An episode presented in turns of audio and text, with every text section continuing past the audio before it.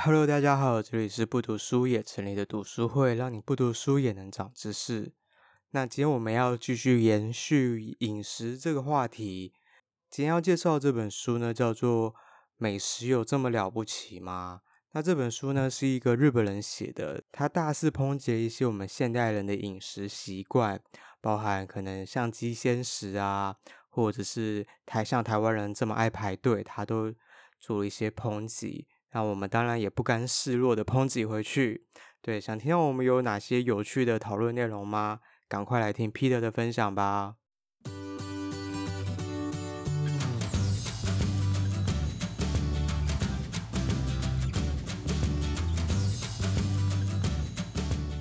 Hello，大家好，我是 Peter。我今天要介绍的书是《美食有这么了不起吗？拯救误入歧途的饮食文化》。那他是一个日本的作家写的。那这个日本人呢，他叫博景寿，他是一个牙医师，然后他是京都人，在京都开业的牙医诊所这样子。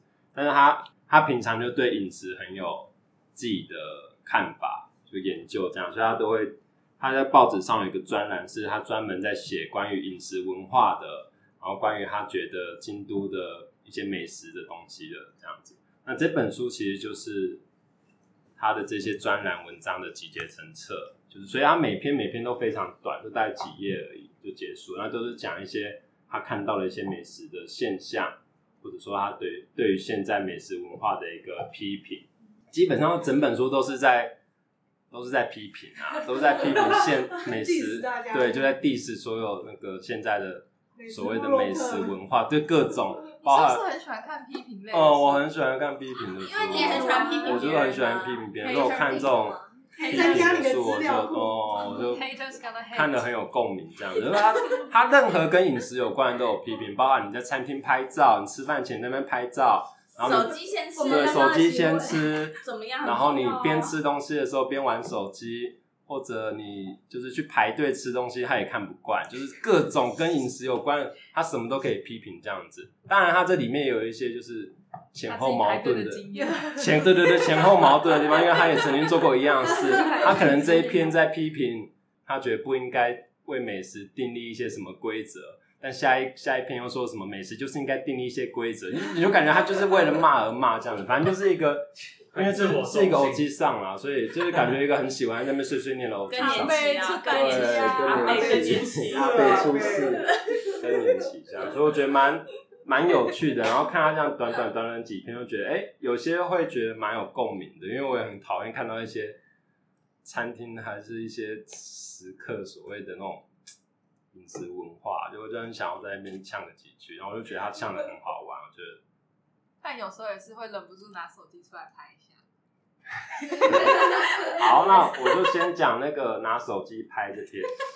他有一篇就叫做《关于拍摄食物的行为》。他说，不管什么事呢，都有所谓尝试的范围。我们在拍照的时候，迅速把相机拿出来，在瞬间拍完，仿佛什么事都没有发生，然后继续用餐。如果是这样，就没有关系。但是如果在餐桌上架架起脚架，变换角度，按了多次快门，那可非常不行，这是非常要不得的行为。更何况是用摄影在摄影时打闪闪光灯，这是非常很严重的错误行为。这样除了会带给店家很多不便之外，也会给周遭的客人带来很不愉快的感觉。而且他还讲到一个是我没有想到的是，他说有一些那种呃类似布洛克，他去餐厅吃饭，他会从前菜开始每一道都拍，就是到最后甜点都拍完。那我们可能看网络上人家介绍这个餐厅的时候，我可能就把所有菜都看完了。他说这样对于没有去吃过的人，他先看到这个，然后再去吃，他的那个感受就会有有差这样子。我觉得哎、欸，对，这是没有注意到的一个事情，因为。假如说我们看那什么爱吃鬼云云啊，他不就是什么？你自己会老？还是什么贵妇什么什么的？他们那吃那什么餐厅都是 都是从第一道菜拍到最后一道菜这样子，有没有觉得说对啊？那我这样看完就都知道他接下来是什么？没有对啊，就我没有那个感受。可是有的时候会想要看那个菜长什么样，再选择要不要点啊。有时候你会有这个心情吗？就跟看电影一样啊。有点去，有人先看影评，然后再有些人不喜欢看影评。对，但他的他的想法就觉得说不要去爆雷，他觉得这哦，我去那家餐厅吃饭，那个体验是一部分这样子。可是我觉得他这样讲也很很奇怪，那个人拍照只是他想要分享而已。那、啊、你既然知道他接下来会有很多照片，你就不要看啊。这种低能的事情他会不会有啊？你现在好像一个在抱怨的阿北，跟作者 每个月来辩论阿北，跟阿北认真了。那不是听说很多那种部落客会点超多，然后最后其实都是一些口而已。可是有些根本就是店家的夜配啊，就邀请他们来，就是来拍照的。我觉得很浪费，我觉得可以请朋友一起去把它吃掉。好，然后再来讲一个，他说他看那种美食节目。然后他发现美食节目的主持人一定会说的一句台词是什么？你要说日文还是要还是要中文？就中文就好。很好吃。在形容口感的，大家一定会讲到。快点猜，快点猜，很有层次。还蛮简单的，很就很饱满，好吃。口感，口感，口感，口感酥脆，很 Q，很 Q，浓郁。他说最常听到的是大家会说好软哦，这个。他说：“这个软变成一个好像是一个很好的形容词。今天他不管在吃尾鱼生鱼片，是吃炖煮蔬菜，就吃炊饭，第一口一定都是哦，好软哦，就是好柔软的好滑嫩的口感。那他觉得这是非常白痴的一件事，因为 我觉得这本书好凶，这本书好明显。”所以平行宇宙的你出了这本书。他说：“如果如果今天如果听到人家说什么吃完豆腐以后评语说好软哦，他也完全不会觉得奇怪。结果他第二天在看电视，就马上看到这个有一个艺人就吃完豆腐以后第一句话就说哇好软哦，然后大家一副就嗯你很懂你很懂品味你很懂品味豆腐那种感觉。对，然后他用牙医的角度，因为他本身是牙医嘛，所以他觉得。”这是一种父母溺爱的行为，因为现在少子化，所以大部分父母都给小朋友吃小朋友喜欢吃的东西，所以会尽量给小朋友吃比较软的，会造成小朋友在齿顎上会没有办法就是发育完整，所以就会可能变成龅牙或者变成一些高龄化社会要吃软的食物。这个作者很多他自己主观的意思，对啊，主观意识像未来的 Peter 哎。一下就有点这种形象。未来的 Peter 就会写一本碎念阿贝。我觉得，我觉得这有点，这我就突然想到，就是很多 Google 上面的评论，他有人给两颗星、三颗星，然后就说这东西很难吃。我心想说，这样子评论就是完全没有参考价值。嗯，就是你可以，你要讲它不好吃，你要讲它哪里不好吃。说臭有点讲出一个具体，对，讲出一个具体、具体中性的。对，然后我我我我就想到说，有很多小吃店。然后它的它的评分可能就只有三点多颗星，可是那些店很多都是我常吃，其实我都觉得蛮好吃。然后上面上面上面就会很多人念说服务不好什么。我我自己觉得我看吃东西，我会看它的那个价格，去稍微界定一下哪些东西需要什么东西，对吧？然后我觉得它里面在讲一个很重要的观点，是他觉得不用特别去追求什么米其林餐厅或者是那种大家呃很推崇的店，他觉得美食这种东西应该是自我去发掘的，然后。自己去认真的去品尝那个食物的美味，不是一味的说什么哦，这个餐厅得到几颗星，然后他所以他要去吃怎样怎样，不不应该是这样子，应该吃本身应该是一件自己去寻找、自己去察觉的事，不是听人家说什么哦，这很好吃。我觉得，可是我听别人说好吃，我去吃也是我察觉的过程。为什么要你们干嘛跟他唱反？不是为什么要阻止我去做这件事情？对啊，他是觉得自己是孤独的美食家。而且米其林当时 设定是很有意义的啊，他可能是希望大家不要跟风，对不对？到各地去吃东西，去旅行啊，因为米其林轮胎不会坏，所以他们不知道怎么办，他们就想说，那我们来推一个指南，就让大家去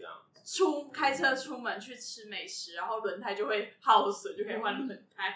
他有提到一点是米其林是。外国人去判定的嘛，他觉得日本所谓核实应该是更深奥的东西，不应该由美国人或外国人去吃，然后吃到一些什么就觉得应该是怎么样？对啊，对啊，就是那种臭日本人。我要讲一个最臭日、最臭、最最臭日本人的例子，就这篇，就是这篇那个呃，日本前阵子在一直在提倡，包括像全世界都是的，就是。在限制你碳水化合物的摄取量，就是大家说如果要减肥的话，要尽量少吃碳水化合物嘛。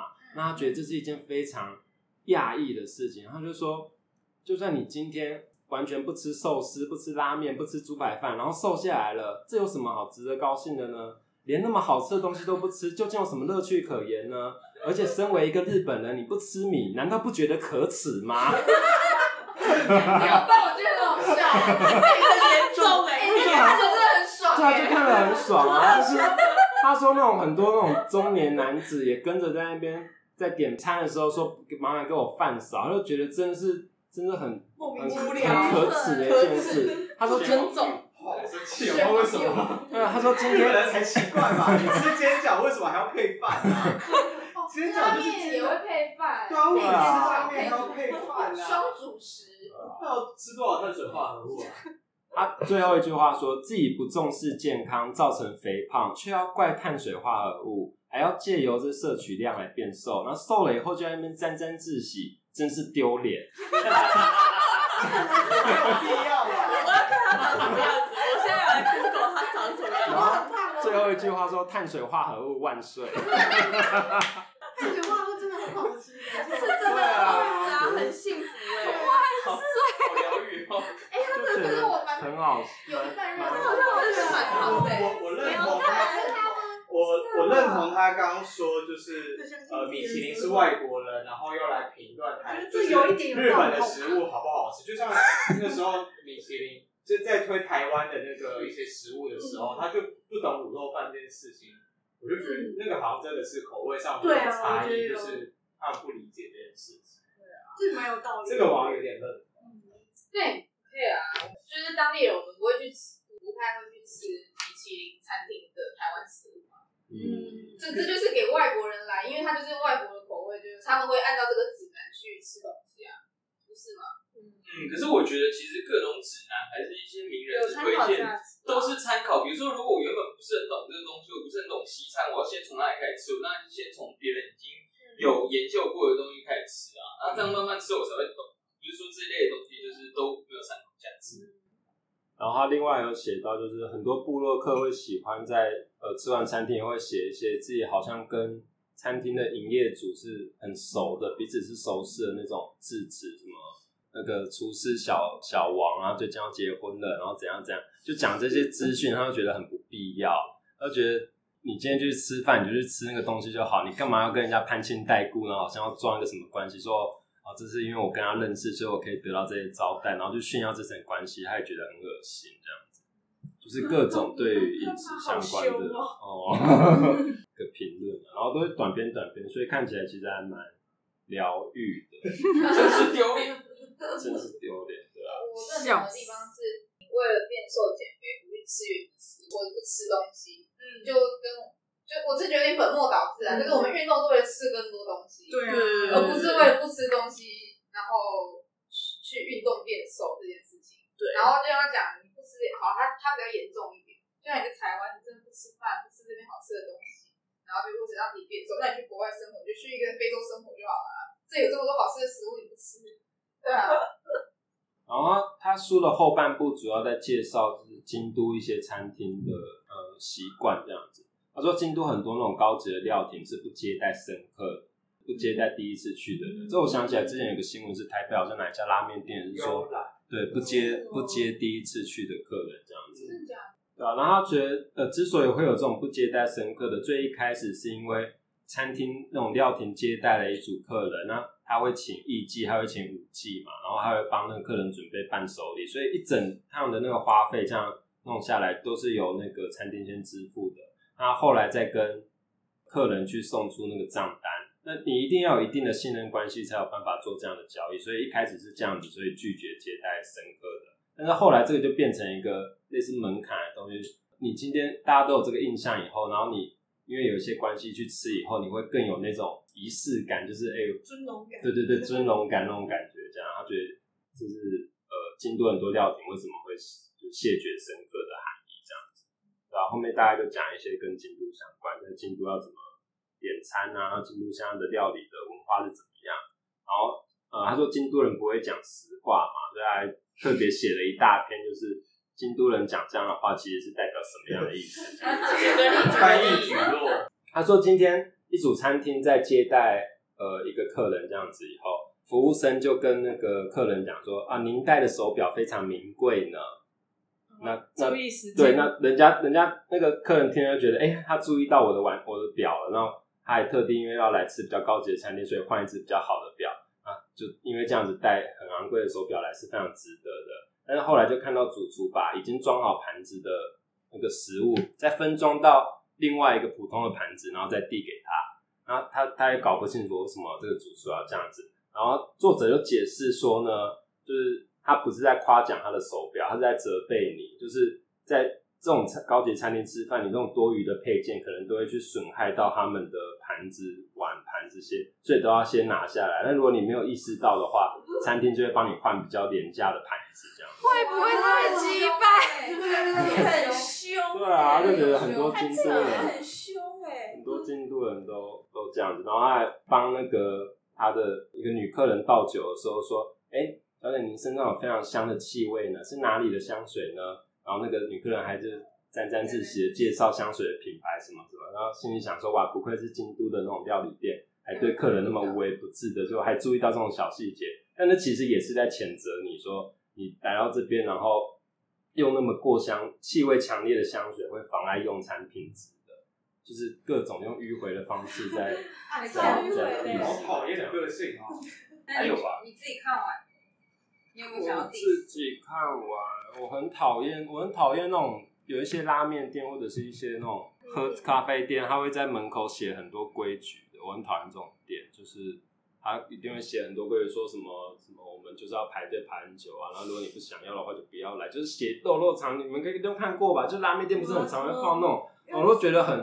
可有些感觉是蛮贴心的，说不能解压缩，我看过，嗯、就是就是一个人排队就是一个位置，嗯、就其他朋友来不可以解压缩。哦，对啦，我觉得写这种还好啊，就把规则写清楚就好。嗯、但有些感觉写一大堆规矩，我就觉得烦死我，就是要。比如说我们去喝咖啡，他可能写一写，他写他的规定，然后写完就说，如果你不能接受的话，哪里哪里有星巴克，你去那边。这也太就是还要呛，还要呛客人。我觉得没必要。你今天开店做生意干嘛干嘛这样呛？可能我也是他里面要呛的那种客人。好，这本大概就这样。谢谢皮特，谢谢谢了。听完皮特的分享，你有什么感想呢？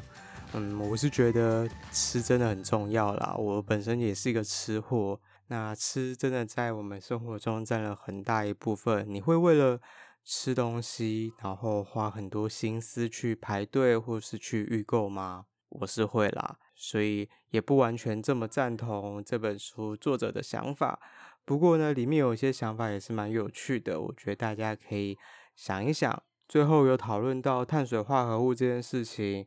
我觉得也是见仁见智啦，有些人可能就是为了健康的着想，所以减少碳水化合物。大家就自己评估一下自己的身体状况喽。